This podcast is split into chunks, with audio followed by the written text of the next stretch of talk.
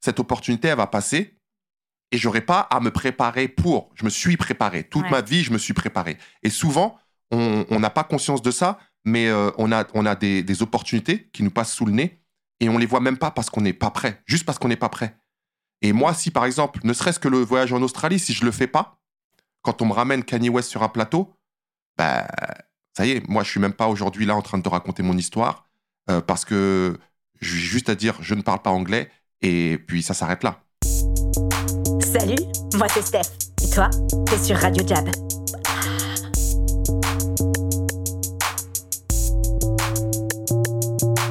Aujourd'hui, au micro de Radio Jab, j'ai l'immense plaisir de te présenter Joël Bouraïma. Tu le connais peut-être comme le coach de la Star Academy, voire même comme le coach de Kim Kardashian ou Kanye West. Mais aujourd'hui, c'est pas ça qui m'intéresse.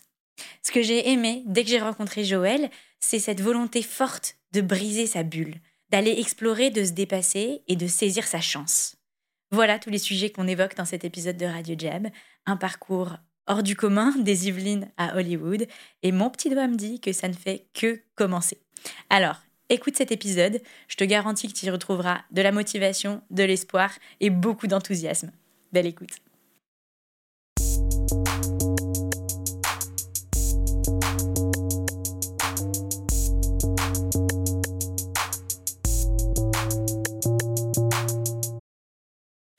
All right. euh, bonjour à tous et bonjour Joël. Ah, Bonjour, Stéphanie, Swaggy Steph. Voilà, comment- exactement. comment tu peux m'appeler Steph. Oh, ok. Euh, ici, je suis Steph, mais c'est vrai que mon perso Swaggy Steph euh, est mon alter ego. Et le tien, c'est Coach Joe. Ouais, c'est ça. Peut-être que c'est comme ça que la plupart des gens te connaissent, mais ton vrai nom, c'est Joël Bouraïma. C'est ça. Je suis ravie de t'avoir au micro de Radio Merci de l'invitation. Euh, beaucoup de gens te connaissent aujourd'hui par la Star Academy, où Mhm. tu es coach sportif et aussi euh, prof principal, tu disais. Ouais, c'est une nouvelle fonction. Un peu. coach, head coach. Euh, et aussi, tu es connu, on va dire, euh, euh, globalement pour être le coach de Kanye West, Kim Kardashian. On va dire, c'est plutôt pour ça que tu as fait des gros titres ou que Ouais. tu as acquis une certaine notoriété. Ouais, ouais. Mais aujourd'hui, c'est pas vraiment de ça dont j'ai envie de parler. Parfait. Parfait. Exactement, parce que je pense que, et c'est une des choses qui revient dans ton livre, donc euh, peut-être, euh, enfin certainement on va en parler au cours de l'interview, mais tu as écrit un, un livre, une biographie, euh, et euh, ce qui- une des choses qui m'a marqué, c'est bien sûr, il y a ce côté Kanye West, Kim, et on te pose tout le temps des questions, c'est comment de coacher une star, etc. Mais nous, chez Jab, euh, le coaching, c'est notre métier, et donc moi, il y a des choses là-dessus qui m'ont interpellée dans ton parcours. Mhm. Également sur la façon dont tu as trouvé ta voix. Parce que toi, peut-être on va commencer par là, mais à la base, tu viens d'un d'un milieu où euh, bah, coach, c'est pas forcément un métier, coach sportif, et LA, c'était pas ton premier cercle euh, Ouais, social. c'était très loin de, de Voilà. là où je viens. Ouais. Donc peut-être qu'on va commencer un petit peu par là. Euh, D'où viens-tu? Qui es-tu? Bah, moi, je m'appelle Joël Bouraïma, j'ai aujourd'hui 43 ans, coach sportif, préparateur physique français, expatrié euh, à Los Angeles depuis maintenant, euh, bah, je suis dans ma neuvième année là. Oh waouh Euh, je viens d'une petite cité HLM en banlieue parisienne, dans les Yvelines, Saint-Cyr-l'École, où j'ai grandi, où j'ai tout commencé, le sport en l'occurrence. Et c'est vraiment bah, dans les années 80, puisque je suis né dans les années 80, oui. Guerre froide encore. Ça me fait toujours un truc de dire Ah waouh C'était pendant la guerre froide. Quand même, quand même, hein, quand même.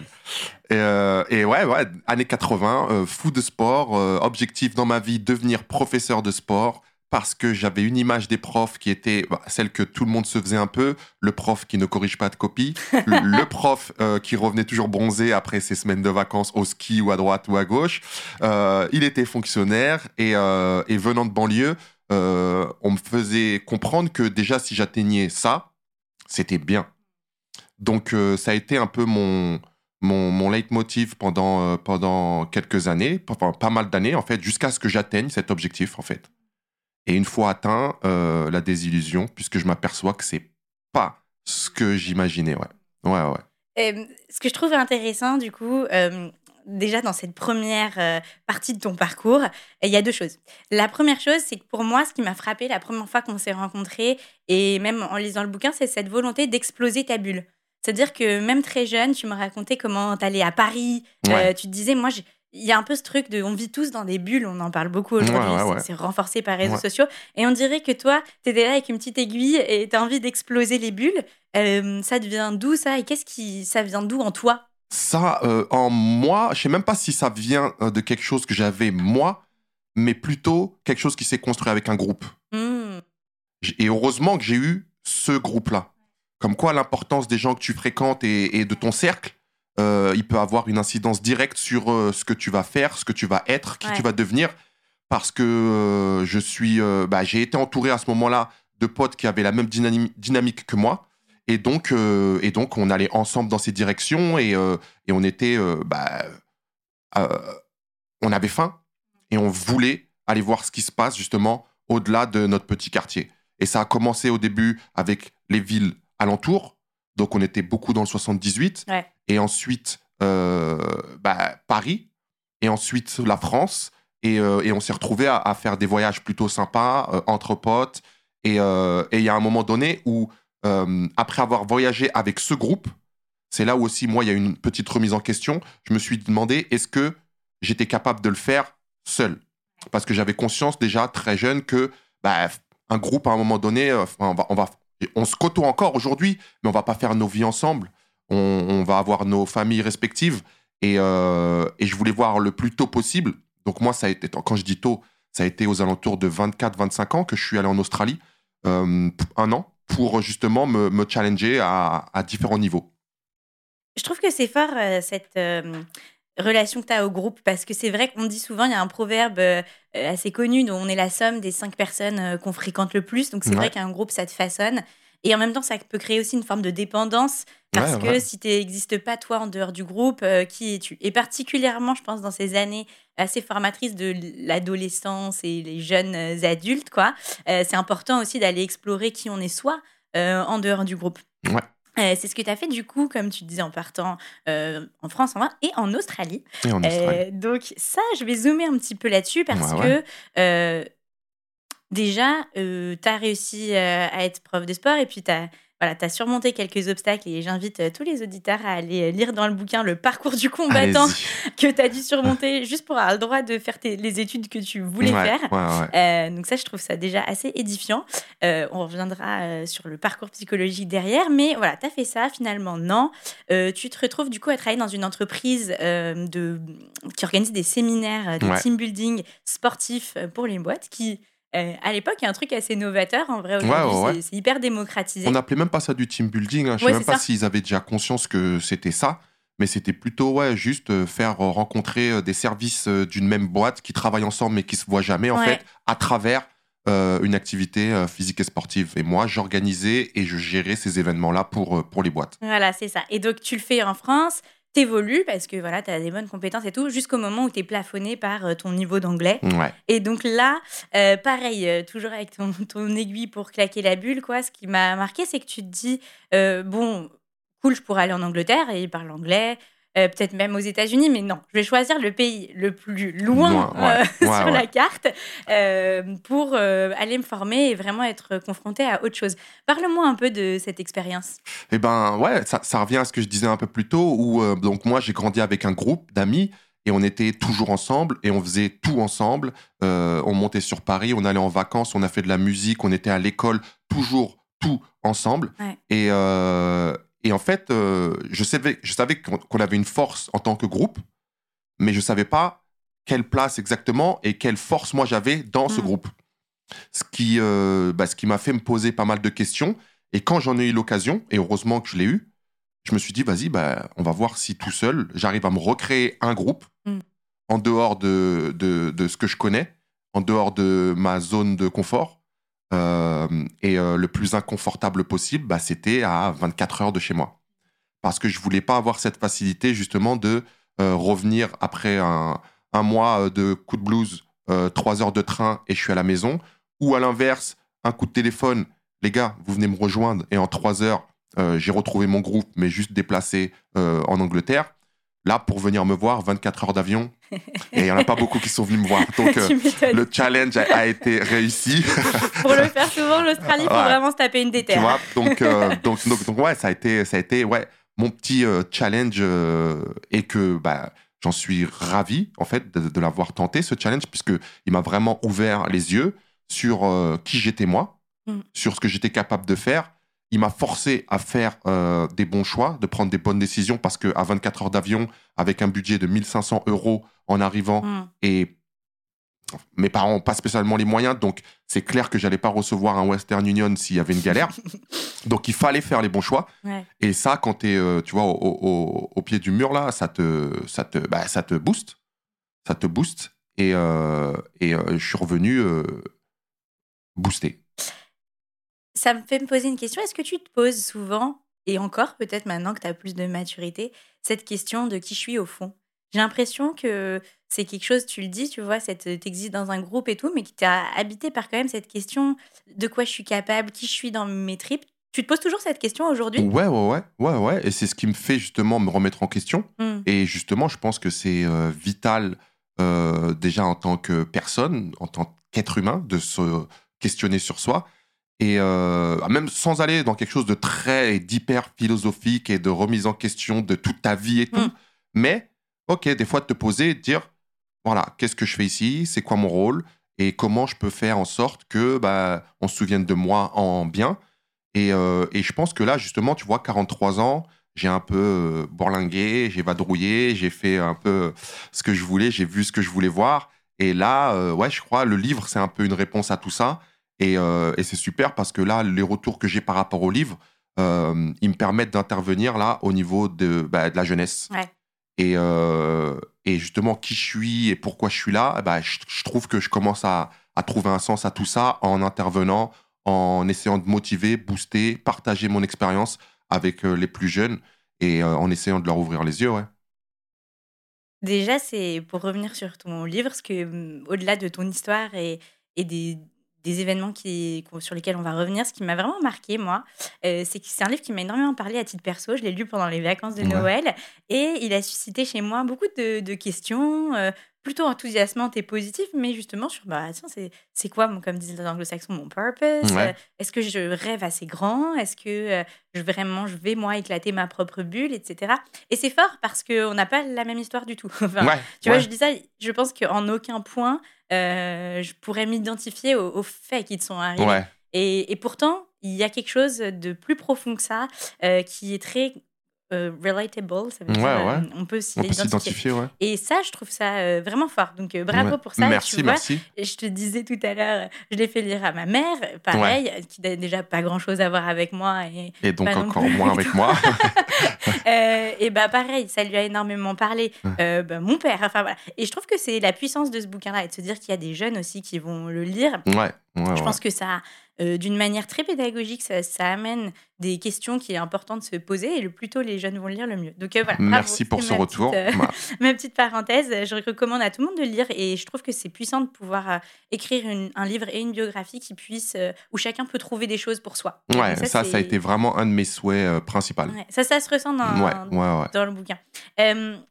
Une autre chose qui me marque et particulièrement euh, à ce stade de l'Australie, c'est un moment dans ta vie où il commence à t'arriver les premiers coups de chance. Je mets des mmh, guillemets avec. Euh, ouais, j'aime pas moi aussi trop ce mot. voilà, avec euh, mes doigts parce que je sais, et tu le répètes souvent, et c'est quelque chose qui m'a marqué, t'en as un peu marre à la fin qu'on te dise Ah, t'as vraiment eu de la chance, ah, bah ça, c'est de la chance et tout. Il y a un moment où tu dis La chance, ça se prépare. Ouais et ça, je trouve que c'est fort comme concept. Qu'est-ce que ça veut dire pour toi? Comment on se prépare à la chance? Bah, tu sais, il y a les Américains, ils disent Don't get ready, don't, don't, get ready, be ready. et en fait, c'est un peu cette, cette mentalité-là où je fais pas quelque chose pour un objectif précis, je le fais parce que moi, dans ma tête, je sais où je veux aller et qu'à un moment donné, j'aurai besoin de ça. Mmh. Donc, par exemple, l'anglais, quand je pars en Australie, j'ai déjà en tête que moi, je veux euh, sortir de la France et hmm. qu'il va me falloir l'anglais. Donc, euh, donc, je me prépare et je, me prépare non-stop jusqu'au moment où cette opportunité elle va passer et j'aurai pas à me préparer pour. Je me suis préparé. Toute ma vie, je me suis préparé. Et souvent, on n'a pas conscience de ça, mais euh, on a, on a des, des, opportunités qui nous passent sous le nez et on les voit même pas parce qu'on n'est pas prêt. Juste parce qu'on n'est pas prêt.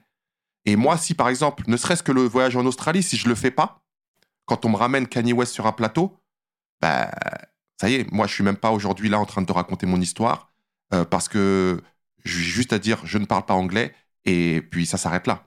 Tu vois, donc inconsciemment, il y a des choses que vous faites à l'instant T que bah, vous imaginez même pas à quel point ça va être important à un autre instant T qui va peut-être changer votre vie. Et, euh, et c'est vraiment dans cet esprit-là que il y, a une- il y a une théorie franchement qui m'a qui m'a qui m'a qui m'a plu, c'est euh, the red car theory. La voie- la- je, la- la- je ne connais pas. Bah, par exemple, si je te demande, moi, moi, c'est comme ça en fait que, que maintenant j'aborde les opportunités entre parenthèses ou les chances. Maintenant, tu le regardes comme tu le comme tu le sens. Mais si je te demande aujourd'hui combien de voitures rouges tu as vues, Zéro. Zéro. Et pourtant, je peux te garantir qu'il y en a qui sont passés devant toi. Maintenant, si je te dis, demain tu reviens, je te donne 50 euros par voiture rouge que tu vas voir. Je vais en voir beaucoup, ouais. Tu vas, en- tu vas, tu vas même les oranges à peu près rouges, tu vas me les, Ah, c'est rouge tu vois Et ben, et ben, quand tu sors de chez toi le matin, et ben, faut, faut, faut sortir avec cette mentalité-là de, je vais aller chercher cette voiture rouge pour laquelle on me donne 50 euros par jour.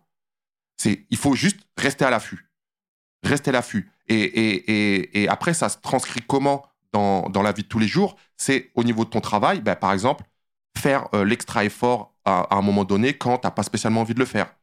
Et je sais que pour moi, par exemple, avoir euh, aidé euh, Steve Gutman dans mon livre, qui est la Mm. personne qui me présente Kanye West, ben, si je prends pas ces 10-20 secondes pour l'aider, et ben le lendemain, je l'ai pas en client et l'année d'après, il me présente pas Kanye West. Tu vois? Donc, ça, c'était ma voiture rouge. Ouais. Et j'étais prêt. J'adore ça parce que, alors, il y a- il y, a deux points sur lesquels je voudrais rebondir. Euh, le premier, c'est j'espère bien que tous nos clients écoutent cet épisode parce que euh, nous, ce qu'on fait chez Jab, euh, dans, parmi les formats qu'on a, donc tu, voilà, tu sais qu'on on accompagne nos clients sur de la vente, mais Mhm. la façon dont on les accompagne est très inattendue parce que nous, nos locaux, c'est une salle de sport, du business. ouais. Et donc, les gens viennent s'entraîner. La première fois que tu entends ça, tu te dis m'entraîner, que- ouais. toi, de quoi tu me parles, etc. En fait, ils viennent s'entraîner à décrocher des opportunités euh, en appelant des dirigeants, en essayant de décrocher des rendez-vous pour euh, aller euh, vendre leur expertise.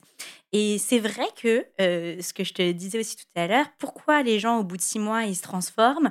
Pas simplement parce qu'ils ont appris une méthode, mais parce qu'ils ont fait euh, ce extra mile contre-intuitif. Ouais. Ils sont venus ici.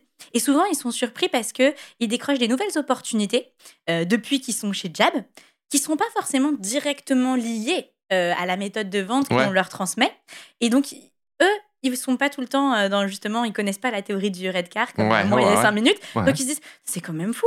Euh, les trois derniers mois, euh, j'ai eu tel truc, j'ai croisé machin dans l'avion, euh, donc j'ai signé un deal. Il y a ça qui m'est arrivé. Oh là là, Et ces un peu genre, ouais, elles étaient là- elles étaient là avant. Exactement. Elles étaient là avant, mais tu les Exactement. voyais pas. Ou t'étais Exactement. pas prêt. Et donc, vous, bah, je pense que ce que vous faites, c'est juste ouvrir les yeux Ouais. et, et leur for- les forcer à être plus attentifs à ces opportunités qui passent. Ouais, c'est très. Et, et ensuite, oui, c'est exactement. Les forcer à être attentifs et leur donner le petit extra de confiance. Parce que ce que tu dis pour nous, c'est ce qui relève du, du mind game, du mental game, ouais. tu vois. Ouais. Et donc, on muscle un peu leur mental game pour que, bah, quand ces opportunités se présentent et qu'ils les voient, pour le coup, ils soient aussi en, en confiance d'aller les saisir. ouais, et prêt Et pour les saisir. c'est vraiment intéressant. Euh, notamment pour revenir aussi sur euh, donc Steve Gutman, pour ceux qui euh, euh, connaissent pas la petite histoire, mais en effet, tu le disais, c'est un homme, un, homme d'affaires américain, qui était à l'usine, donc une salle de sport ouais. où tu bossais à l'époque. Euh, et un jour, euh, tu le vois, il fait des mouvements, il fait ce workout dans son coin. Toi, tu coaches quelqu'un, mais tu vois qu'il fait un mouvement euh, mauvais, il pourrait se blesser, Ouais. quoi. Ouais, ouais. Donc tu vas le voir et tu lui dis, hey man, genre juste pour info, euh, là, attention à ton genou, ou tu vois, tu fais tes squats, je sais pas quoi. Bon. Et donc il dit, 20 Ah, secondes, thanks, ouais, voilà, 20 vraiment, secondes. euh, Je le tiens à le dire, type. ces 20 secondes ont changé tout le reste de ma vie. C'est- 20 secondes. C'est fou, c'est fou. Dit comme ça, c'est fou. C'est fou, Ouais. ouais. Et, et, et en fait, le principe sous-jacent, donc pour terminer l'histoire, tu vois là, il- hop, et puis un jour, je sais plus, tu le recroises. Ouais, le lendemain, en fait. Le Ah, lendemain, il est sur mon planning. Ah bah vas-y, Et dis-moi. je demande à la, à la, hum, la, la petite demoiselle de l'accueil, bah, qui c'est? C'est pas un de mes clients habituels, donc je ne connais pas. Et elle me dit, il y a un monsieur hier soir Hmm, qui est descendu et qui a demandé une séance avec le coach qui est sur le plateau en ce moment. Et c'était moi donc. ouais. Et quand je le vois arriver, il s'avère que c'est la personne que j'ai aidé la veille, Steve Gutman, qui, euh, qui veut faire une séance avec moi, qui fait une séance avec moi.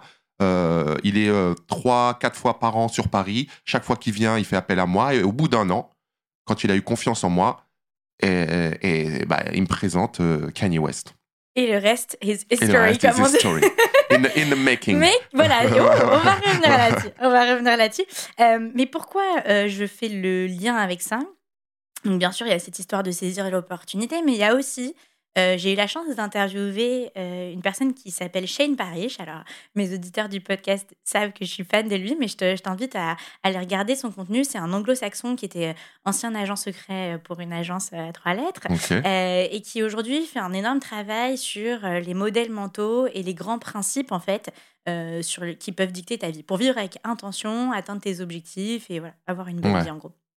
Et moi j'adore son travail Euh, et un des principes et donc il est venu ici Euh, pour la petite histoire euh, un peu comme toi c'est une histoire d'opportunité en gros euh, on était abonné à un de ses services payants il y a un problème de SAV on envoie un email et en fait c'est lui en personne qui répond voilà, pour moi, c'est comme si Michael Ouais. Jordan répond à un de Ouais. mes emails. voilà. Et donc, en fait, finalement, boum, opportunité. Tiens, j'ai un podcast sur des sujets qui pourraient bien dialoguer avec les tiens, si jamais tu veux enregistrer. Il dit, bah, il se trouve que je suis à Paris le 14 juillet, je viens en vacances avec mes enfants Boum. et tout. Wow. Let's do Et it. donc, il s'assied. Et la première question que je lui pose, c'est pourquoi tu as accepté cette interview? Parce que moi, je suis une nobody. Euh. Je suis une groupie. Ouais. Mais bon, je veux dire, tu me connais pas. Euh, il a accepté tellement facilement, tu vois. Et il m'a dit ce truc que justement, un des principes qui régit sa vie, c'est euh, move first et, et, et fais le nice move. Enfin, tu vois, donne euh, sans trop te poser de Sans- questions. Ouais, tout à fait. Et il croit à ce truc un peu de sérendipité, Ouais. euh, que certains appelleront un peu le karma, mais qui revient à, à ta théorie aussi de provoquer sa chance. Ouais, ouais. Euh, et donc, et, et ça m'a marqué ben, bah, pour le reste de ma vie. Mais c'est Mm. vrai que non seulement je pense que c'est une bonne philosophie pour son âme de vivre comme ça, de Ouais, ouais. donner et tout. Et en plus, euh, bah, c'est le début euh, d'une histoire. On ne sait pas ce qui pourra arriver Ouais. plus tard. Euh, et donc, je trouve que c'est un peu cette même dynamique où je vois plusieurs fois euh, dans ton histoire que bah, tu as planté des graines en Ah, étant tout à fait ça. move first et, Ouais. et move nice. quoi. Et je le dis à un moment, tu vois, à la fin du livre, comment je l'ai construit, c'est qu'à chaque fin de chapitre, je donne un petit conseil ou Oui. une mentalité dans laquelle j'étais moi quand, bah, quand je parle là dans le livre, au moment où je vous parle. Et il y a un moment où justement j'en parle de ça, où je, je dis que des fois, les choix, les faites pas avec la tête, Mm. faites-les avec ce que vous ressentez plutôt. Parce que là-haut, on calcule beaucoup. Mm. Et le cerveau, euh, il est très protecteur. Il se met en mode survie et il nous dira jamais d'aller là où c'est dangereux, là où c'est dur. Alors que des fois, tu as ce petit truc à l'intérieur où tu sens qu'il faut que tu y ailles. Et aujourd'hui, on écoute de moins en moins ce truc intérieur et on fait beaucoup plus confiance à, à son cerveau. Sauf que parfois, ça t'emmène pas spécialement là où tu veux aller.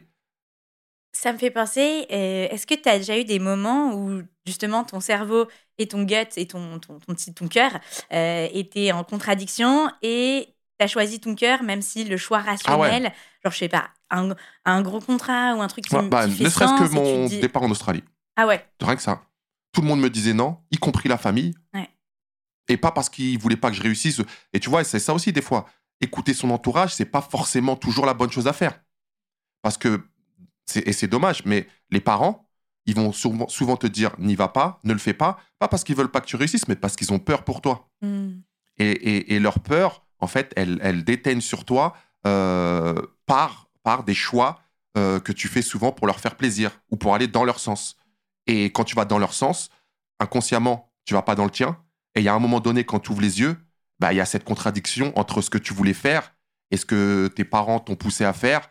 Et, et- et ça, c'est chiant parce qu'il y a des regrets Ouais. qui, qui se créent. Et moi, mon objectif dans ma vie, c'est d'essayer de pas en avoir des regrets. Tu vois, donc tout, et c'est pour ça que mon livre il s'appelle Toujours tout donner, parce que je veux pas, à un moment donné, dire si j'avais donné plus, si j'avais fait ceci ou si j'avais fait cela. Non, je le fais et je l'ai fait. Et pour l'instant, c'est payant, tu vois. Donc, euh, on est dans cette dynamique-là, vraiment. Euh, le titre du bouquin, il m'a marqué aussi euh, parce que, ça, en tout cas, moi, ça m'a questionné euh, rien que de voir ça. Toujours tout donner, c'est ce que je te disais tout à l'heure, un truc universel. On peut tous se dire à chaque instant, est-ce que je donne tout? Ouais. Et surtout, tout donner dans l'absolu, ça sert à rien pour se crever, avoir l'impression d'être un hamster qui tourne dans une Ouais. roue, parce qu'il y a des gens qui peuvent l'interpréter comme ça. Mais je pense que dans la façon dont moi je l'interprétais, c'est surtout, est-ce que je sais pourquoi je me donne Ouais, voilà. Euh, Ouais, le toujours tout donner, il faut qu'il ait une direction. C'est-à-dire, euh, moi, par exemple, mon, éner- mon, mon, mon énergie, je l'ai, je l'ai, centralisé euh, vers le sport. J'ai utilisé le sport comme véhicule. Et, et dans cette direction, j'ai toujours tout donné. Ouais. Et je le dis aujourd'hui, à chaque fois, le sport m'a donné tout ce que je vis aujourd'hui. C'est par mon amour du sport et tout ce que j'ai donné au sport que je voyage, que j'ai pu, que je peux habiter aux États-Unis maintenant, que je suis à la télé, que j'ai écrit un livre. Tout ça, c'est lié à au fait que j'ai toujours tout donné euh, à ce que, en ce que je croyais. Hmm. Ce qui est intéressant aussi là-dedans, c'est que euh, la question derrière les gens, par exemple, ils se disent euh, je veux tout donner pour devenir une star, tu vois? Ouais. Et souvent les gens, euh, enfin souvent c'est bizarre ce que je dis, mais je vois souvent euh, des finalités qui finalement n'en sont pas. C'est-à-dire que être une star, tu peux pas être amoureux du fait d'être une star. Ça- Ouais. Ça n'existe pas. Alors que toi, ce qui est intéressant et ce qui est un message, je pense, assez fort, c'est de te dire trouve un truc que tu aimes et que tu ferais gratuitement, tu Ouais. vois, même si on la te payait pas. Et c'est ça qui va t'amener aux Et opportunités. très tout- souvent, quand tu écoutes les histoires de tous ces gens qui réussissent et qui sont à des niveaux euh, intéressants, euh, l'argent, c'était pas euh, leur première motivation. Et ils étaient plutôt dans un délire de, comme je disais tout à l'heure, je mets mon énergie dans ce que j'aime, je mets mes œillères et je fonce, et je fonce, et je fonce. Et il y a un moment où tu lèves la tête et tu te dis, ah bah, ça marche. ouais, ça marche et il y a de l'argent. et il y a...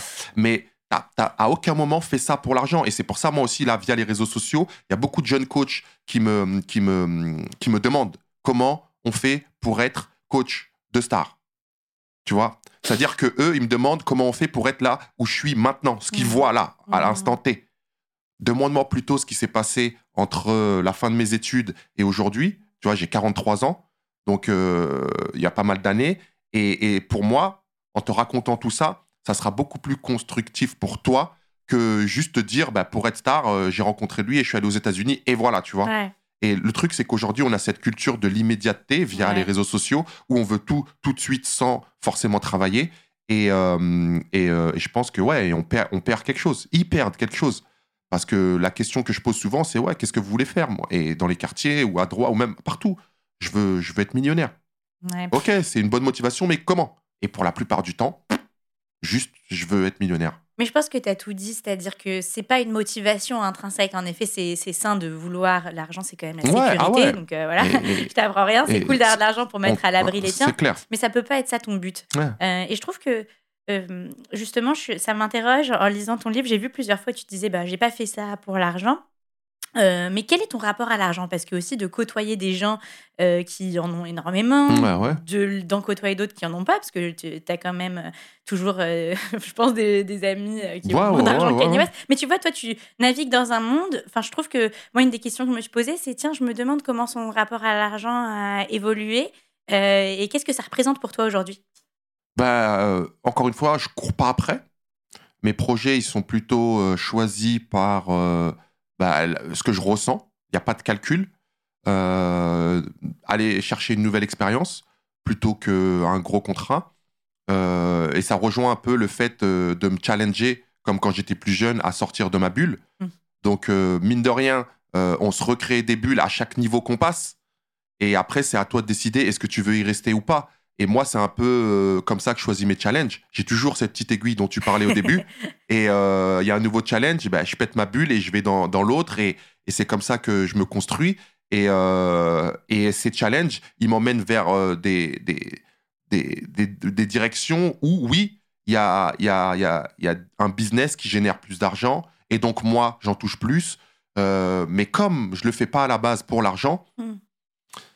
Euh, je suis content de l'avoir parce que ça me permet de réaliser pas mal de choses et de, comme tu disais, de mettre ma famille à l'abri, de voir mes enfants évoluer aux États-Unis aujourd'hui comme ils, comme ils évoluent, c'est bah, c'est un kiff et, euh, et c'est ma première motivation, tu vois. Mm. Donc euh, moi, je suis pas pas du tout bling bling, donc euh, à part des baskets. C'est vrai mais euh, et encore, je me suis calmé. C'est un vrai truc à bling bling maintenant, baskets. ouais. hein. Ouais, ça peut être dangereux, ça peut être euh, dangereux. Sur ce StockX et tout. Ah. Tu penses que c'est pas cher, mais non, c'est cher. Ouais, moi j'ai arrêté. Enfin, j'ai ça et je suis calmé. Tu t'es J'ai encore beaucoup de paires, mais maintenant j'en profite justement, tu vois. Parce que j'étais dans un truc où il y avait. Au début, c'était plutôt, plutôt de la frustration. Mmh. J'ai acheté parce que j'avais jamais pu les avoir. Mmh. Et quand j'allais à Footlooker et que je voyais les paires duo à 1000 francs à l'époque, ce qui fait 150 euros, inatteignable pour moi, dès que j'ai pu me le permettre, Ouais. boum, c'est vers ça que je me suis tourné. Ouais. Et, euh, et pour dire, hein, je, les, je, les, en- je, les, ai- je, les, euh, je les empilais sans les porter. Hmm. Je veux dire, j'ai des paires aujourd'hui encore qui ont plus de un 10 ans. Ouais, qui ont plus de 10 ans et que j'avais j'ai jamais porté encore aujourd'hui. Ah ouais, ouais. Donc c'est bien là maintenant parce que quand je vais chez mes parents, là où il en reste pas mal, bah aujourd'hui je les mets. Donc, tu vois, je, j'en pro- je profite de, de cet investissement euh, d'il y, a- d'il y a plus de 10 ans. C'est marrant, c'est vrai que euh, donc nous on a forcément l'argent, c'est un sujet qui est au cœur de ce qu'on fait chez Ouais, ouais. parce que en plus en tant que Français et j'aimerais bien qu'on revienne Ouais. un peu après sur les différences culturelles entre la France et les US. Surtout, euh, je pense que toi tu vois tes enfants évoluer dans un système différent et donc euh, en termes de mindset, euh, on va revenir là-dessus. Ouais. Mais notamment en tant que Français, notre rapport à l'argent, il est quand même très complexé, très Ouais, teinté de art. Tu vois, j'étais hier, je déjeunais avec des filles qui ont un business dans le journalisme. Leur dis salut si elles écoutent. Et elle, et elle c'est une des seules, euh, un des seuls médias un peu modernes qui travaillent autant avec des marques.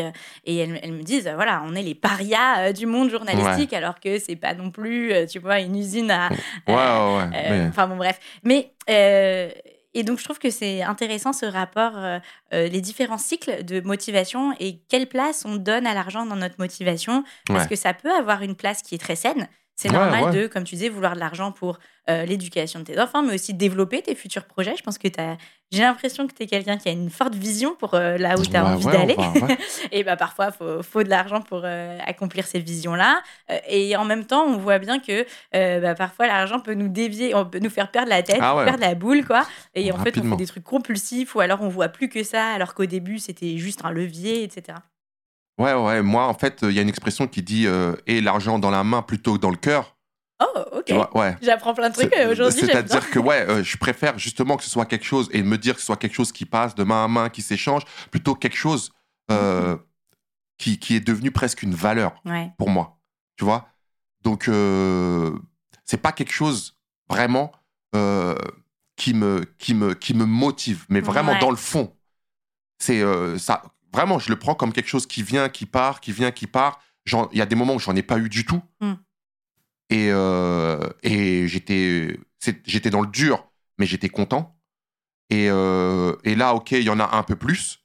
Euh, je suis aussi content. Et je peux faire un peu plus de trucs, mais c'est pas ma motivation première. Ouais, c'est pour euh, rebondir sur ton expression. moi, J'ai ma mamie qui dit euh, On n'a jamais vu un coffre-fort euh, suivre un cercueil. Ouais, ouais, c'est clair. Quand je culpabilise de faire des trucs parfois, Ouais. ma grand-mère, elle me dit Ouais, Steph, Ouais. surtout en France. Ouais, ouais, ouais, C'est encore en autre chose. Mais, mais, mais je trouve que c'est. Je suis un peu comme ça. Moi, je vois l'argent comme une énergie. Euh, Ouais. Et donc, euh, c'est comme ton énergie. Si tu la protèges trop ou que tu es trop genre, ah, je veux pas dépenser d'énergie, finalement, t'en as pas. Ouais. Je sais pas si t'as.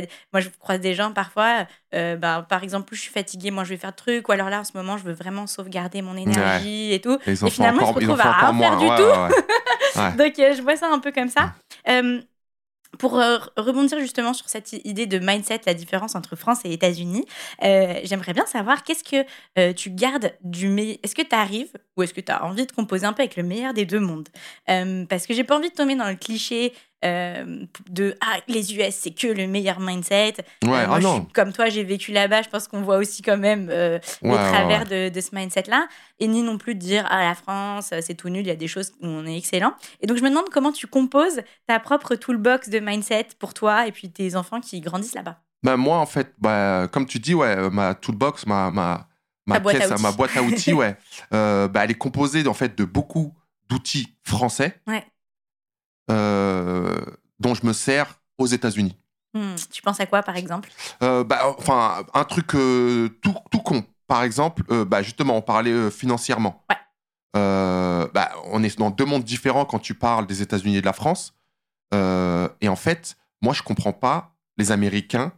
Je vais pas dire qu'ils sont cons, qu'ils sont bêtes, mais je veux dire, le- leur jeu, il est simple Ouais. au niveau financier. Il faut que tu sois un bon consommateur, que tu montres que tu payes bien, tu fais monter ton crédit score. Plus ton crédit score est haut, plus tu peux faire de choses, etc. ouais. Nous, on n'a pas ce principe-là en, en France. Ouais. Mais le problème, c'est que eux, ils connaissent pas, ils n'ont pas nos outils.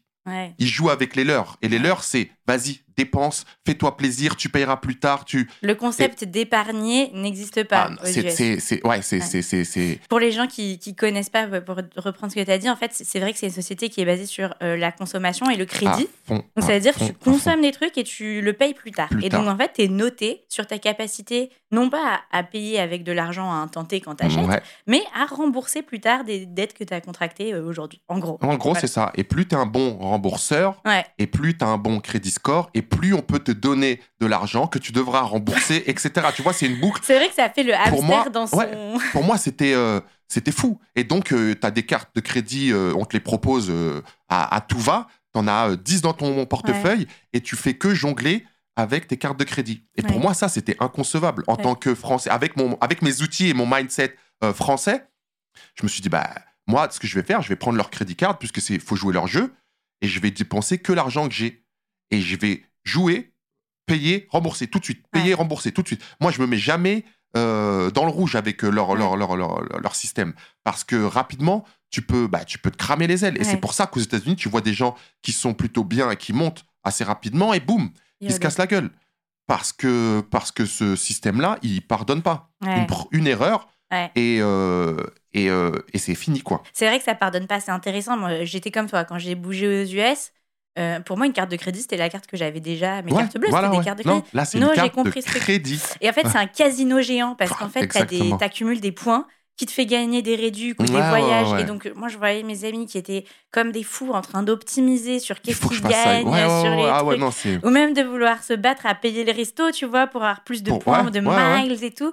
Euh, what? Et, c'est vrai ce que tu dis. Je pense que c'est des différences d'ailleurs entre les deux systèmes euh, globalement, aussi sociaux, médicaux et tout. C'est aux US, tu peux euh, monter vite au max de ta vie, au top de ta vie, et redescendre tout aussi vite au sous-sol. et il n'y a personne qui va venir te repêcher. Et je pense que ce concept intéressant pour moi qui est derrière, c'est le concept de responsabilité. Euh, et ça, ça, je trouve que c'est intéressant aussi en termes de mindset. Ça te rend responsable, peut-être trop, mais aux États-Unis, si tu es riche, c'est grâce à toi. C'est le self-made man. Hein. c'est pas le, système qui t'a fait. Euh, mais si tu es pauvre et homeless, enfin. SDF, c'est aussi à cause de toi. et, et, et, en France, c'est beaucoup moins. En France, c'est quasiment l'extrême inverse. Tu es très déresponsabilisé. Euh, mais en même temps, si t'arrive quelque chose, ben, c'est aussi pas de ta faute et tu as tout un système euh, pour te soutenir. Ouais. C'est deux, deux, extrêmes euh, sociétaux qui se voient partout, dans toutes les sphères, je trouve, professionnelles, personnelles, sociales, etc., qui sont ouais, assez intéressants et je trouve que c'est cool d'avoir cette expérience de pouvoir se composer son propre truc et de se dire, bah, je garde ça du mindset français. Et du coup, qu'est-ce que tu prends du mindset américain? Bah, euh, Qu'est-ce que tu aurais envie de dire? Et je pense notamment à notre audience sur Radio Jab qui est beaucoup d'entrepreneurs. Euh, qu'est-ce qui pourrait gagner à, être plus américain? La, bah, la vision, en fait. La vision euh, du toujours plus haut, du sky is the limit. Ça paraît cliché, mais, mais c'est vraiment ce qu'on n'a pas en France. Tu vois, tout à l'heure, tu disais, enfin, juste là, tu disais qu'on peut monter très vite, redescendre très vite. Mais le truc, c'est que tu peux encore remonter très vite. Alors qu'en France, la culture de l'échec, elle est complètement différente. Quand tu as, as, échoué, tu presque un pareil, ça y est, on te met de côté, et euh, parce que tu as échoué une fois, euh, tu vas pas réussir hmm. une deuxième fois. Et aux États-Unis, c'est presque vers les gens qui ont vécu le plus d'échecs qu'on se tourne, parce que c'est considéré comme euh, bah, une expérience à prendre. Eux, ils ont vécu des montées, des descentes, des montées, des descentes. Bah, c'est vers eux que je veux aller, plutôt que le mec qui est juste monté, il n'est pas encore descendu. Lui, il peut pas te raconter de son histoire. Il peut pas te raconter comment il a rebondi. Celui qui l'a déjà fait, eh ben, il va t'ouvrir les yeux sur certaines choses à faire ou à ne pas faire. Et, euh, euh, et, cette culture du euh, essaye. Si tu te casses la gueule, c'est pas grave, c'est, c'est, t'auras appris. Bah, là-bas, c'est, c'est, vrai, c'est applicable. Hmm. Et ce qui n'est pas forcément le cas en France. Ouais, et ça commence très tôt à, l'école, etc. Ouais. Ah ouais, ouais. et c'est aussi, ça commence par soi. C'est quand tu parlais, je me disais, c'est vrai, moi, euh, pourtant, j'essaye de, de, de, me dire, bah tiens, je tente des trucs et tout, mais tu as un discours intérieur euh, par lequel tu es façonné. Et conditionné. Euh, ouais, exactement. Ah depuis que tu es tout petit, de toi déjà, tu as peur d'échouer sans même penser aux autres ou au regard des autres et tout. Donc, c'est vraiment un déconditionnement. Et on le voit beaucoup avec les gens qui viennent ici, nos clients. Un des exercices qu'on leur fait faire, enfin, une des gymnastiques du mind game là qu'on développe, c'est d'appeler des inconnus. Donc, voilà, moi j'ai un business, euh, j'ai identifié sur LinkedIn euh, telle personne. euh, et je pense que je pourrais l'aider euh, avec mon service, mon produit. Donc, on a un outil, c'est magique, tu arrives à appeler la personne, Ouais. tu as son numéro. Allô et tout. Et ben rien que ça, une, une interaction one-one, et on parle pas des PDG du CAC 40, hein, Ouais, c'est juste. euh, voilà, c'est un autre humain. Euh, on est tous, tous, tous, tous passés par cette étape de ah, est-ce que j'appuie? Euh, Ouais. Mhm. Et s'il me dit non, etc. Et nous, avec notre recul et les centaines d'entreprises qu'on accompagne aujourd'hui, bon, un, on sait que c'est une personne parmi des milliers, il y a d'autres gens. Et deux, qu'en plus, la personne qui t'a raccroché au nez un jour J, tu l'appelles 30 jours plus tard, elle ça, te donne le rendez-vous, Ah, il n'y a ouais, pas de souci. Enfin, tu Mais ça, c'est vrai, c'est très. euh, Démystifier ouais. l'échec, quoi. Parce qu'on se pose beaucoup de questions à la place de la personne qui est en face de nous ou qui est au bout du fil. Et si je lui demande ça, elle va croire ça. Et si je commence à aller dans ce sens-là, elle va penser que je veux ceci. Mm. Eh, fais-le. Et tu auras ta réponse tout de suite au lieu de poser la question. Et moi, tu vois, il y a un moment aussi dans ma vie, justement, quand il a fallu aller aux États-Unis, où je me la suis posé la question. En me disant, est-ce que je dois le faire? Est-ce que Et il y a un moment où Steve Gutman, donc la personne qui m'introduit au niveau de, de Kanye West, qui me dit, euh, ok Joe, c'est quoi la prochaine étape pour Mm. toi? Moi, je venais de faire une tournée avec Kanye West, je venais de passer trois mois avec Kim Kardashian euh, à, à LA à lui faire perdre son poids. J'avais fait toutes les séances à Paris avec Kanye West. Ça faisait un an que je travaillais avec eux. Moi, je rentrais de tournée et tu vois, moi, avec mon esprit entre parenthèses français, Ouais. Et je viens de faire une année de max. fou déjà. Ouais, je suis au max. Je suis au max. De quoi tu me parles? Qu'est-ce que c'est euh, la prochaine étape? Ben, La prochaine étape, je reviens à Paris, je reprends ma clientèle et je repars. Mm. Il m'a dit, Eh, mais t'es, t'es, t'es, ouais, presque, t'es con, quoi. Ouais, ouais. Tu vois pas que là, il y a une demande euh, de tes services là-bas aux États-Unis. Si ces gens-là ont apprécié ce que tu faisais, c'est que tu as quelque chose à faire là-bas. Et encore, même en me disant ça, moi j'étais, ouais, mais c'est trop dur, ouais, mais comment je vais faire? Les États-Unis, c'est impossible. Et encore une fois, il m'a dit, mais t'es con, quoi. t'as Kanye West sous la main, bien ce Steve. t'as Kanye West sous la main, et tu me dis, comment je vais faire Il m'a dit, sur place, là, on était au restaurant, a écrit lui le mail.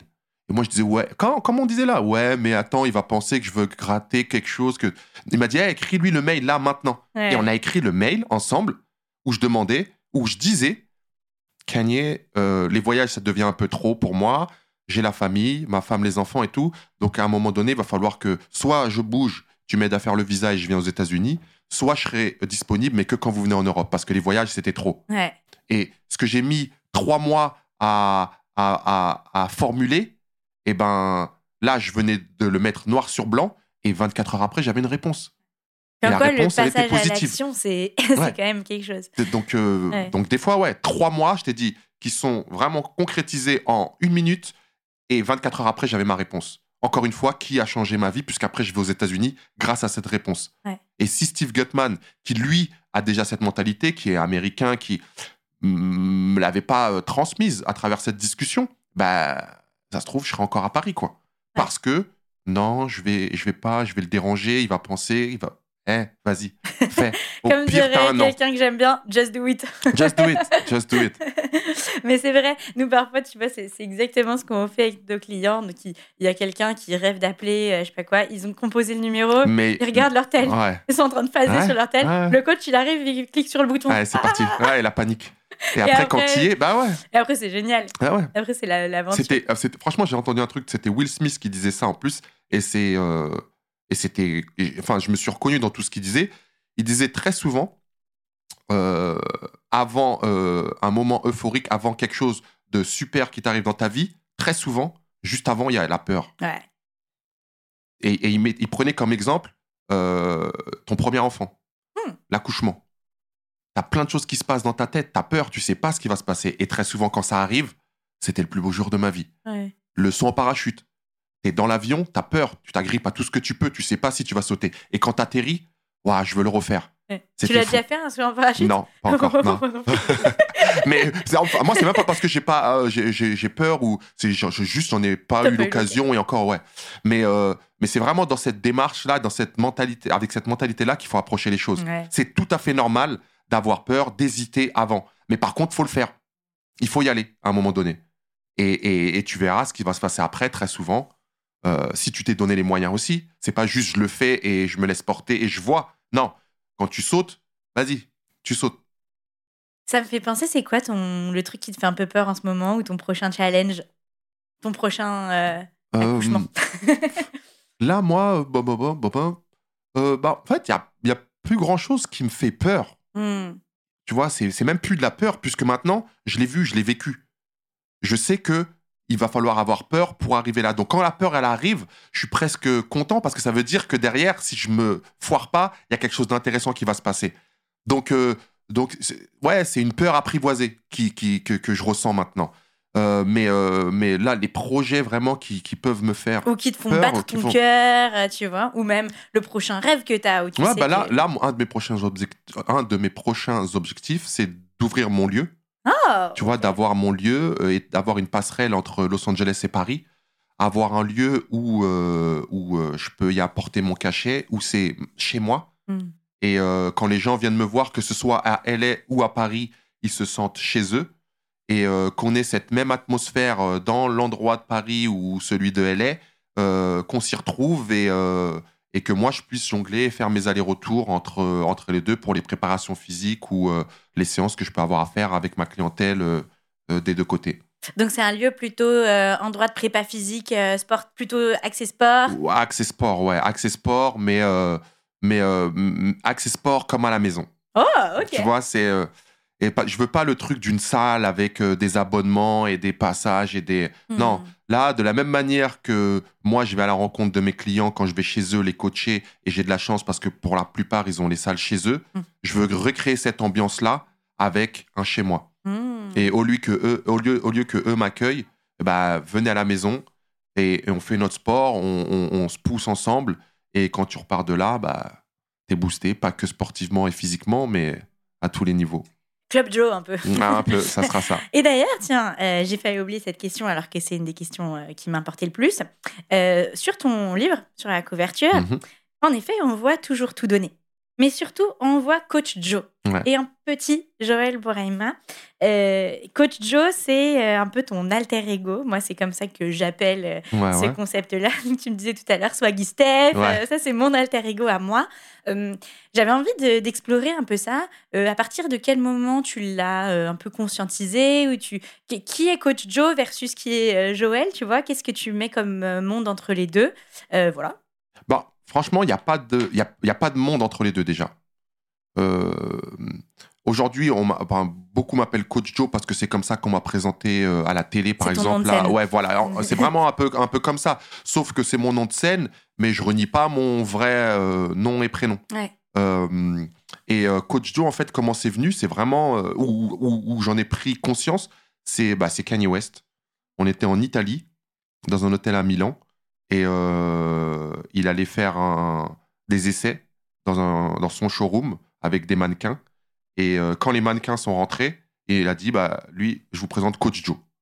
c'est la vois, première fois qu'on t'appelait comme ça. Concrètement, ouais. Ah, J'adore. Concrè- officiellement, et Ouais. tu vois, devant des gens. Et t'as fait. Ça sonne Ouais, pas mal j'ai dit ouais, bah, coach Joe, bah, il m'a appelé comme ça, c'est, bah, ça va, ça va, ça va rester coach Joe. Et pour te dire, après quand il m'introduisait à droite, à gauche, euh, les gens ils savaient même pas que je m'appelais Joël. Hmm. Encore jusqu'à il y a pas très longtemps. Ah. Tu vois, les gens que j'ai rencontrés via Kanye West, ils savaient même pas que je m'appelais Joël. Pour eux, c'était Joe, Ouais. Joe, Joe, Joe. Euh, y compris par exemple les Kardashians. Ah, drôle. Et ça doit faire peut-être 3-4 ans. Ça fait 10 ans, plus de 10 ans que je les connais, mais ça fait 3-4 ans que euh, elles ont su que je m'appelais Joël.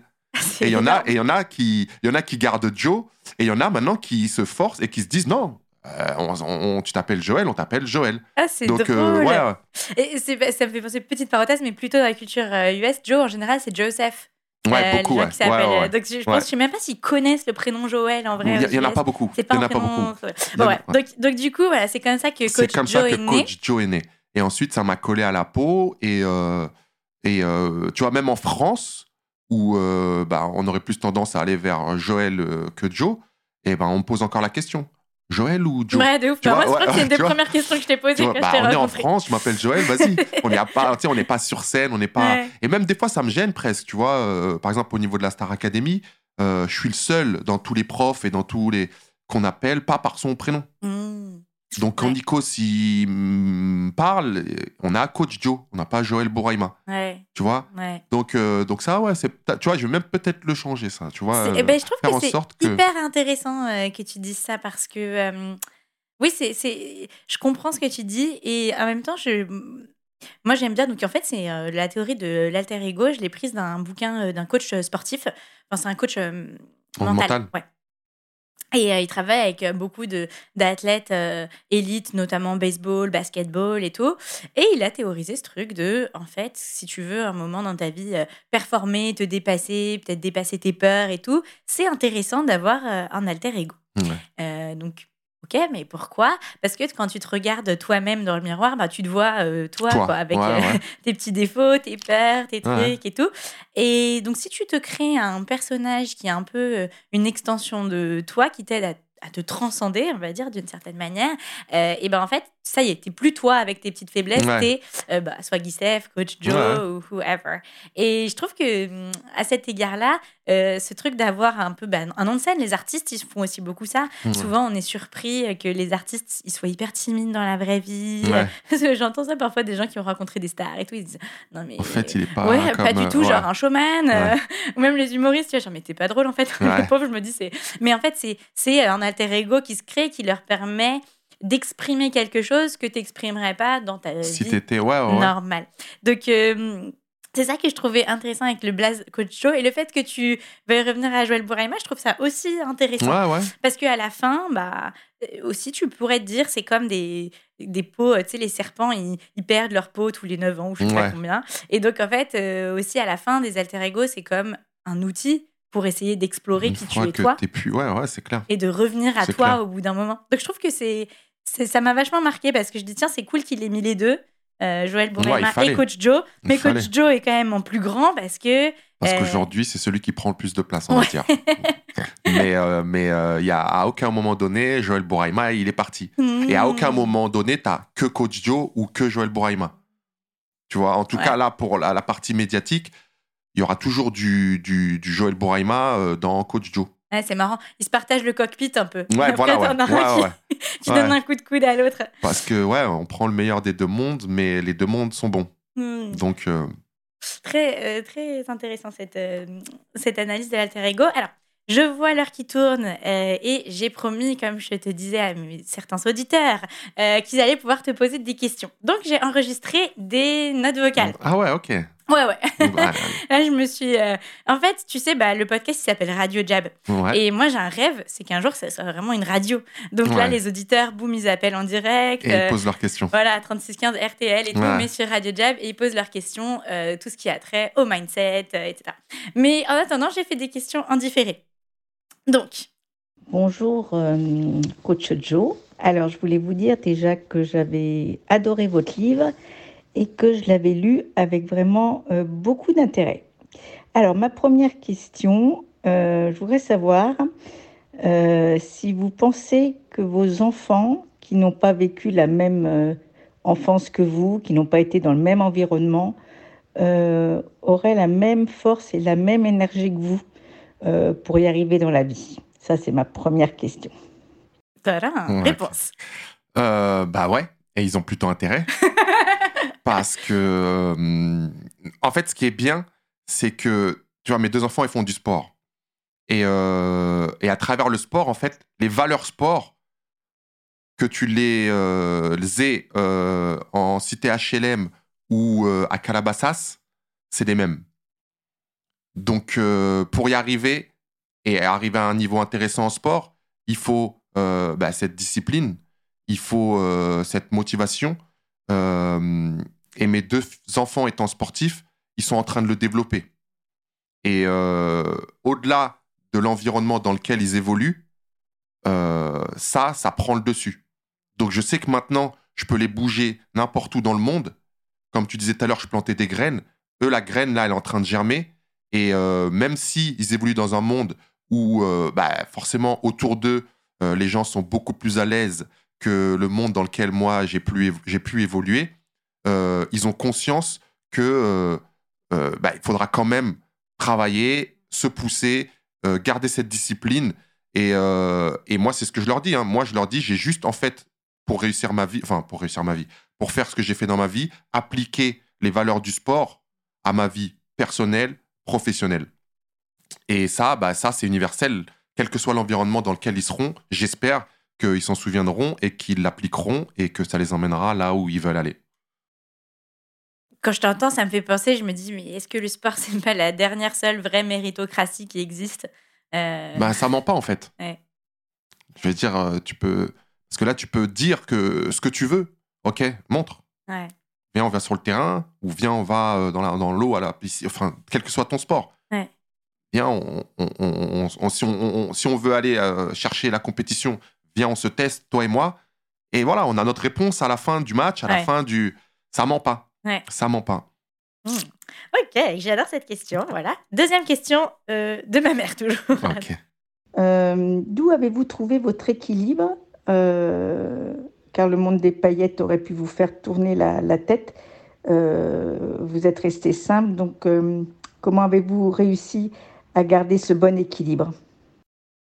Bah ça, euh, ça, ça a été un de mes, euh, un, de mes objectifs, c'est de rester fidèle à moi-même, en sachant d'où je viens, euh, quels que soient euh, les endroits où j'allais. Et euh, pour avoir, petite anecdote, hein, pour, pour comprendre à quel point je voulais pas perdre cette, euh, ces racines-là, euh, bah, d'où je venais. Par exemple, quand je partais dans des séjours, euh, enfin dans des séjours, travailler avec Kanye West et qu'on allait à droite à gauche dans le monde euh, avec des avions en première, en business, etc. Quand je revenais euh, en France, j'atterrissais à CDG et tout de suite je prenais le RER. tu vois, terre à terre, tout de suite ça. Et le temps, le trajet en fait que je, que, je- que je, que je prenais pour aller euh, chez moi, il me refaisait descendre tout de suite. Parce que je re- replongeais la tête dans quelque chose de terre à terre qui me ressemblait. Et, et j'arrivais et je pouvais pas euh, bah, perdre la tête parce que je savais d'où je venais, où j'étais quelques heures avant. Mais là, je suis en train de voir et, et reconnecter avec d'où je viens. Et, et ça, euh, ce process-là, je l'ai répété à chaque fois. Et c'est pour ça qu'aujourd'hui, bah, je peux retourner dans mon quartier euh, et parler avec tout le monde. Euh, je reste accessible. Je pense que ça a été. Et le fait d'avoir aussi ma, ma femme, une base solide à la maison, euh, bah, je pouvais pas me permettre de m'envoler et de croire. euh, Faire le fou. euh, ouais, voilà. Ça, ça a été, euh, ça a été une, une super solide base et je la remercie pour ça. J'en parle dans le livre. Mais, euh, mais ouais, ouais, c'est, je sais d'où je viens. Donc, il n'y a pas de raison que je m'envole. Et quand je vais avec ces personnes qui sont bah, dans des milieux assez fous, financièrement parlant et même socialement, je, je comprends tout de suite que c'est pas mon monde.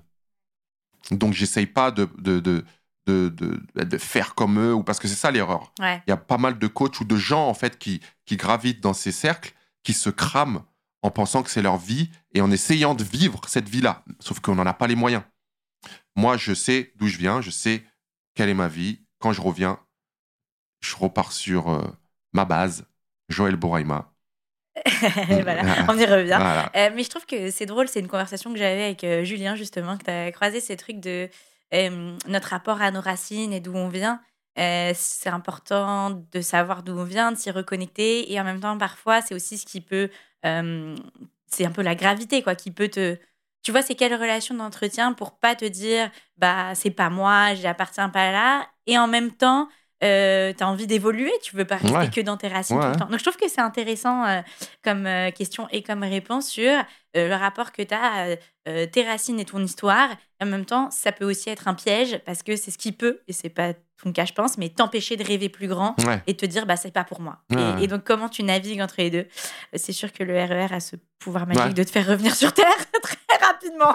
Tu parlais des, on parlait des bulles un peu plus tôt. Ouais. en fait, moi, ce que je fais, c'est juste, j'ai appris à, à sauter d'une bulle à l'autre Ouais, sans y être enfermé ouais. et sans ne voir que cette bulle-là.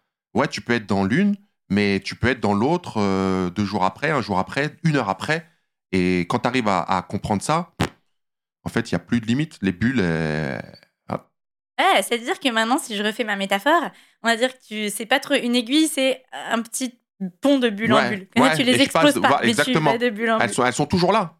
Ah, mais euh, j'arrive à circuler entre, entre ces bulles. Euh, donc, parmi les 72 autres questions de ma mère, on va Ok. mettre une parenthèse. J'ai une autre question pour toi. Hello, question pour Coach Joey. Je voudrais savoir en fait comment a été son approche quand il a commencé à coacher les grandes célébrités aux États-Unis et euh, son approche avec les clients lambda. Est-ce qu'il s'y prenait pareil ou il y avait un petit décalage parce que on sait que les célébrités ils ont pas mal de critères. Donc euh, j'aurais bien aimé savoir en fait comment il s'en est sorti, comment il s'est débrouillé pour, euh, se fondre dans la masse des célébrités. Et euh, la deuxième question, c'est quelle a été sa méthode psychologique et technique pour toujours gravir les échelons, malgré qu'il vient des quartiers un peu difficiles? Comment il a fait pour avoir sa place à Los Angeles parmi les grands? Et toujours être au top Alors, je pense qu'il y a certaines questions où je vais dire il faut lire le livre, mais euh, la question qui est intéressante euh, oui, derrière ça, c'est en effet, un des trucs qui m'a marqué, c'est ton approche psychologique. Euh, Ouais. T'es coach sportif, bien sûr, il y a un élément technique au corps, hein, il faut Ouais. bien faire les squats et tout, mais j'ai l'impression que tu as développé ta propre patte psychologique avec tes clients, qui qu'ils soient. Ouais, ouais. Et, et c'est un peu ce qui fait ma différence parce que, à la base, euh, tout coach a la même formation, en gros. On est tous censés savoir faire faire un squat, savoir euh, faire perdre du poids, savoir faire gagner de la masse musculaire. Et euh, ce qui va faire vraiment après la différence, pourquoi ils te prennent toi et pas lui, bah, ça va être ta personne, qui t'es. Comment tu arrives à connecter psychologiquement avant déjà de parler de physique, etc. Et si tu viens en approchant la personne euh, comme si c'était une machine et tu veux lui faire faire un programme que tu as déjà sur ta feuille et que euh, tu vas lui faire faire quoi qu'il en soit, quel que soit son état physique, euh, mental, etc., et que tu t'adaptes pas, bah, tu as perdu. On travaille avec, avec, avec de l'humain, on travaille avec des humains. Mm. Donc, donc bah, la base, c'est l'adaptabilité. Mm. Il faut toujours savoir rebondir. Même si toi, tu avais préparé ta séance de base, aujourd'hui, la personne, elle arrive, mentalement, elle n'est pas dedans, elle a besoin d'autre chose. Et ben toi, c'est à toi de rebondir sur tes connaissances euh, au niveau technique et euh, psychologique pour faire quelque chose qui va correspondre à la personne là, comme elle est maintenant en face de toi. Et pas ton programme de prise de masse, de trucs que tu avais prévu toi. C'est pas en fait ce que toi tu veux faire, c'est ce que la, personne est capable de faire là, tout de suite, euh, de manière la plus optimale possible. Et, euh, et ça, ça passe, ça passe par ouais, une analyse psychologique assez rapide euh, de la personne qui est en face de toi, de manière à adapter ton, ta séance euh, là, tout de suite. Et moi, il y a un truc qui me, qui me, qui me colle à la peau et que, que j'ai que j'ai- que j'ai aimé, c'était Vanity Fair qui avait fait un interview sur moi et qui avait dit Coach Joe, c'est la haute couture du coaching. Ouais. Et, et c'est tout à fait ça. La haute couture, bah, ça, ça, ça, ça- ça dit tout. C'est pas du prêt-à-porter euh, où tu as une séance qui est la même pour tout le monde. Ouais. C'est vraiment quelque chose que je fais, euh, que je taille sur mesure pour la personne qui est en face de moi. Et c'est pour ça aussi que il y a beaucoup de monde qui me demande pourquoi je fais pas de programme online, pourquoi je suis pas sur les réseaux à, à- à- à donner des séances. Ou... Parce que j'ai peur de perdre ce, ce, ce- ce truc de haute couture, ce truc de personnalisation euh, si je le fais à une grande échelle. Donc peut-être que si je trouve la manière de garder ce truc-là haute couture à grande échelle, peut-être qu'il y aura un programme euh, Coach Joe Online. All right. Peut-être que si je- un jour que- ce programme naît, tu reviendras nous en parler euh, au micro. Mais c'est c'est des bonnes questions. Moi, ça résonne pour moi personnellement parce que c'est aussi des questions qu'on a ici, euh, tu vois, où il y a quelque chose qui relève en effet de l'artisanat dans ce qu'on fait. Je te parlais de transformation des gens et tout. Ouais. Personne s'est transformé en regardant euh, euh, un MOOC ou masterclass. Ouais, ou, ouais. tu vois, ça n'existe pas. Il y a cette composante psychologique. Et pourtant, je pense qu'on est tous habités par cette volonté maximum d'impact, euh, du fait que c'est frustrant d'être limité par ton temps et tes 24 Ouais. heures et ah, ah nan, nan, nan. Et donc cette idée de ah, valeur, apporter cette truc haute couture, mais si seulement au lieu de faire à une, je pouvais Je faire à. Ouais. 1000. Bah, là, je suis un peu dans cette. Là, c'est un peu ma la transition vers ça. Là. Ouais, vers la Joe J'ai House. plus, euh, plus beaucoup de temps. Club, Ouais, je sais plus comment. T'as plus beaucoup de temps.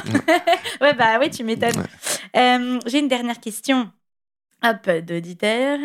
Alors, euh, t'as encore un petit peu de time là, je vois le- l'heure qui tourne. Ouais, ouais, ouais. Ok, c'est good. Ouais. Alors, hop, hop, hop. Hello Steph, ça va? J'ai euh, des petites questions. En fait, j'ai pensé à, des trucs que les gens, peut-être qu'ils vont pas lui poser. Est-ce que tu peux lui poser comme question, euh, Joe, quand tu as reçu tes premières payes euh, aux États-Unis, les sommes, euh, est-ce que tu étais choqué? Parce que même si c'est toi qui les donnais, le fait de les, recevoir, est-ce que ça t'a fait quelque chose? Est-ce que ça t'a est-ce que tu as failli perdre pied ou pas? Donc ça, c'est la question du rapport à l'argent que vous Ouais, posez tout bah, à l'heure. ouais, non, bah non. Parce que, parce que en fait, quand j'arrive aux États-Unis, ça y est, je sais ce que je vaux. Ouais. Donc, euh, je suis pas choqué de recevoir ces sommes. Autant je l'étais quand j'ai première fois. Voilà, exactement. Quand j'ai rencontré Kanye West et que j'ai commencé à voyager avec lui, parce que pour moi, c'était inconcevable, inco- inconcevable de toucher autant d'argent en si peu de temps. Et j'étais en mode, waouh, c'est fou, c'est fou. Mais au fur et à mesure, j'ai pris conscience de ma valeur. Et donc maintenant, j'ai pu, euh, j'ai plus euh, aucun problème à regarder quelqu'un dans les yeux et lui dire, euh, ma séance est à euh, 300, 400 euros, le leur. Tout ce que je lui fais payer là, je sais ce que c'est. C'est le métro que je prenais à 6 heures du matin et que je laissais ma femme avec les enfants. Quand je revenais avec le dernier train, quand j'ai galéré, qu'il n'y avait plus d'argent et que tout ça, là, tout- toute cette construction, aujourd'hui, ça vaut les 200, 300 euros que je te demande par séance. Hmm. Et quand je les reçois, bah, c'est normal pour moi. Et ça aurait été un problème si justement j'avais pas conscience de ce que je valais. Ou euh, là, je me dirais, oh, waouh, elle est belle, j'ai de la chance Ouais. d'être tombé sur ça et sur cette opportunité. Et non, maintenant, je sais très bien quand je négocie quelque chose que si on me le donne, c'est que je le vaux et j'ai aucune scrupule, aucun à me dire euh, non, c'est beaucoup d'argent. euh, Parce que, parce que pareil, j'ai grandi dans un milieu où il y avait euh, très peu, très peu d'argent. Et euh, tu vois, ma mère a gagné 7000 francs et moi, ça m'a toujours marqué. 7000 francs, ce qui fait à peu près 1100, 1200 euros. Et mon objectif de vie, c'était de gagner 10 000 francs Ouais. dans ma vie. Ouais. Je voulais juste gagner plus que ma mère. 10 000 francs, donc Ouais. 1500 euros aujourd'hui, tu vois. Et, euh, et ça, c'était une limite, une des barrières que inconsciemment je m'étais mis seul. Parce que il m'a fallu du temps avant de, de me dire, ouais, je peux toucher 1500 euros en un jour. Ouais. Je peux. C'est pas, j'ai pas honte à avoir par rapport à ce que ma mère gagnait ou à, tu vois. Ouais, je peux parce que je sais ce que j'ai fait et je sais que ce que je fais, ça vaut 1500 euros ou le prix que je vais demander par jour. Donc mon rapport avec l'argent, il a toujours été, enfin, il a, en tout cas, ces dernières, ces dernières années, quand j'ai commencé à en avoir plus, été très sain parce que euh, bah, je le mérite, tout simplement. C'est une très belle euh, remarque de fin parce que euh, pour moi, ça me fait penser à s'autoriser à voir sa valeur. Ouais. Euh, et on parlait tout à l'heure justement des différences entre les Américains et les Français. Moi, euh, pour nos clients, j'anime euh, des ateliers sur euh, le storytelling, ce qu'on appelle la sales story. Et le point où ça bloque tout le temps, je leur dis, voilà, le storytelling, c'est le papier cadeau de ton truc. Mais un papier cadeau sur un cadeau qui n'a pas de valeur, ça ne sert pas à grand-chose. Ouais. Donc là où ma compétence s'arrête et où toi tu dois prendre le relais, c'est sur ta conviction euh, de la valeur que tu apportes. Et c'est là, et c'est d'ailleurs drôle parce que c'est le moment du- de l'atelier, j'appelle ça Be American. Voilà. Il faut, il faut, et c'est là où les gens galèrent, galèrent, galèrent. Et c'est, comme tu l'as bien mis en avant, c'est lié directement à ta capacité de signer des clients, à ton rapport avec l'argent, etc.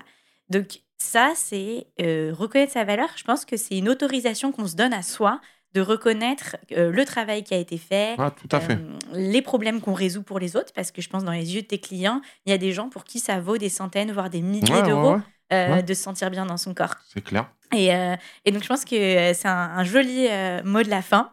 Enfin, mot de la fin presque, j'ai quelqu'un qui a absolument euh, voulu te laisser un petit mot vocal. Donc, on va se le jouer tout de suite. Dear Coach Joe, um, just want to say that I'm glad you enjoyed Australia and thank you for inspiring uh, the people in my wife's family. And I think you're a bloody good bloke. C'est un Australien. Bloody. Il n'y a que les Australiens Bloody pour good Bloody mate. Eh, mate. C'est mon mari Ah, ok, ah ouais. Que J'étais en train d'essayer de reconnaître la Non, voix. Je me disais, mais, mais. c'est qui Bah Je voyais ta Et tête après, je voyais ça partait en australien. pas, donc... connais ah, ok, ok. C'est mon mari Alex qui du coup était avec nous pendant les vacances et qui, force des choses, a aussi parcouru le Ouais. bouquin. Et euh, je, lui ai, je lui ai dit euh, Bloody good bloke, il a dit. Bloody. Je lui ai dit c'est vraiment une vraie expression australienne ça Elle me Ah, bah là, ouais. for sure. Ah, ouais, c'est clair. Et donc il m'a dit clair. ah tu vois coach Joe aujourd'hui est-ce que je peux lui faire un petit message? Bloody good bloke. Bloody guy. Ah, yeah. Thanks, mate. Eh, ton accent australien est pas mal. Ah, je l'ai appris là-bas. hein. Ah purée j'aime bien.